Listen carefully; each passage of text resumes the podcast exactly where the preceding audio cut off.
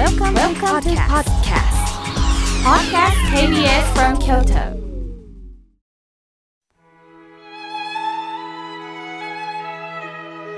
改めまして僧侶の河村明慶です今日は散歩の日だそうです10月を点10月9日く天くテクテクテク。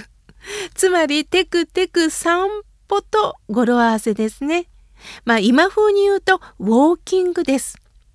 しかし、ウォーキングと散歩ってちょっと違うような気がするんですよね。なんか、ウォーキングというと足腰に意識を入れて筋肉の使い方を考えながら歩くというイメージがありますが、散歩はもう自由に景色でも見ながら歩くというイメージがしませんか？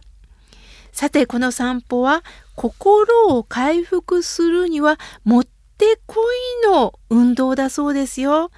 30分歩くだけでも心の病を抱えてる人にとっては気分を十分にリラックスさせることがもうハーバード大学とかその他の機関の研究者によって証明されてるそうです。運動の種類に関係なく週に3時間ほどの運動は、まあ、うつ病のリスクを低下させる可能性があることが、まあ、分かったそうなんですね。体力のある人は筋力トレーニングやその他のエクササイズを取り入れることができるんですが体力のない方もおられます。その時には散歩は十分な効果があるそうなんです。心の病になるのは理由があります。一つに自分を責めてしまうというのも原因なんですね。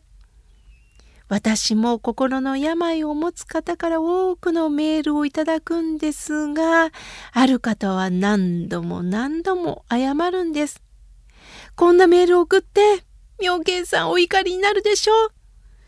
私なりに返事をしてると、一週間後にその方から返事を送るんですが、返事が遅れて申し訳ございません。どうかお許しください。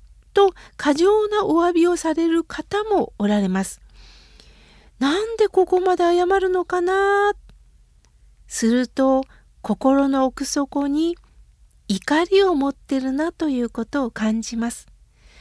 これだけ謝ってまでもこんな私こんな苦しんでる私をあなた分かって実は謝って弱気になってるんですが実は心の中に怒りを抱えてこんな私を分かってと相手に訴えていることにもなるんです。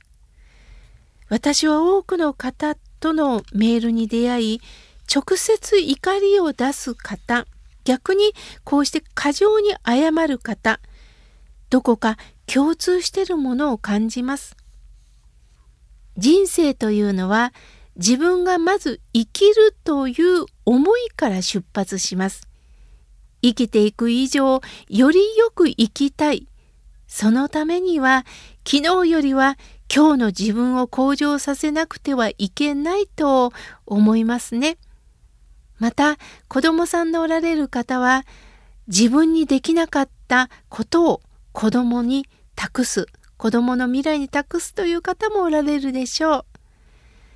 小さい時から子供を塾に通わせより良い学校に行かせようとする。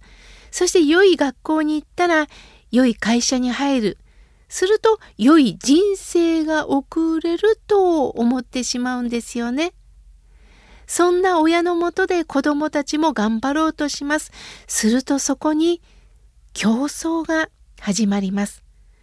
その競争は10代では終わりません。大学に入り就職。やっと希望の会社に入社できてもそこから競争は続くんですよね。有能な人材認められなければいけない負けてはならない勝ち残らなければいけない自分は勝ち組なのか負け組なのか、どちらの枠に入っているのか。やはり人生は自力で頑張るという人が認められるようにもなるんです。もし勝ち組に入れなければ、結婚相手に対しても、やはり勝ち組に所属している人を探して自分の劣等感の穴埋めをしてもらおうと今度は考えてしまうんですよね。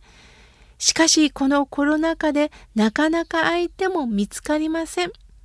周りを見れば頑張って成功している人にしか見えない。焦りの中でなんで私はこんな人生になってしまったのと自分を責めるようになるんです。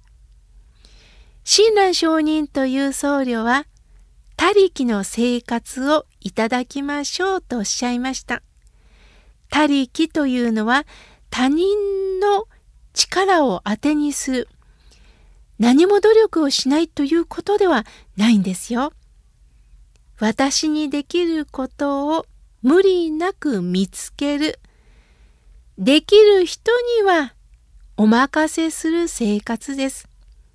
それをあの人ができるから私は絶対に頑張る負けたくないと意地になって自我をぶつけてることをこれは自力の生活と言います。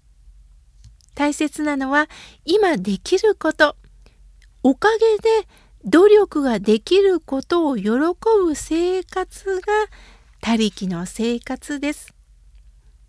今、Facebook、インスタをする方が増えましたよね。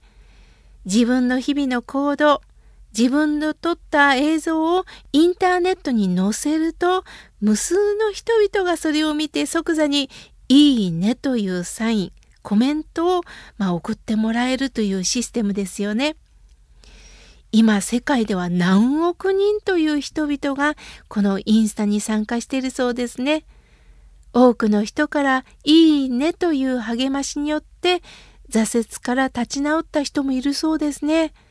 もちろんそこまではいいんですが、さらにいいねが欲しくって自分の写真を修正して投稿したり、高級な料理を買ってきて家の食卓に並べて、これが私の作った夕食と載せる人もいるそうですよ。そこにあるのは息が詰まる社会です。周りの人から自分がどのように評価されるかによってその人の幸せや不幸せが決められていく社会です。それはあくまでも表面的な世間の価値観に振り回されているに過ぎないんです。もしもあなたがあなたって何にもしてない人ね、ダメな人ねと言われたんであれば、それはそう言った人の誤った価値観です。その言葉にあなたが流される必要はないんです。言われた言葉にあなたが変な責任感を負う必要ないんです。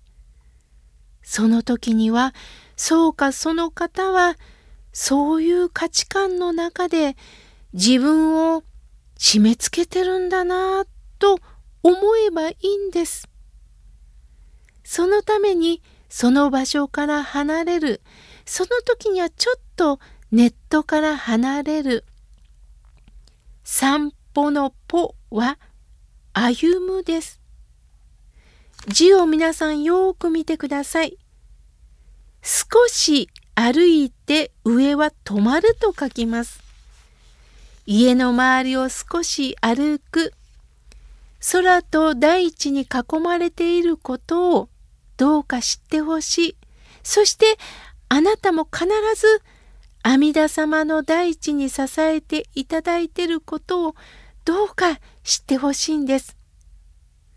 本当のよりどころに帰っていく歩みがいただけた時に私たちは安心して生きていけるんですよ。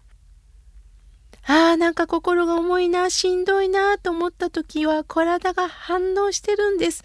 そんなものをどうか抱え込まないで、どうかどうか心の負担をちょっと置いて、とぼとぼ手ぶらで歩いてみない力を抜いて大地に支えられていることを感じながら歩いてみないと阿弥陀さん私たちにメッセージを送ってくださっています。今日は散歩についてお話しいたしました。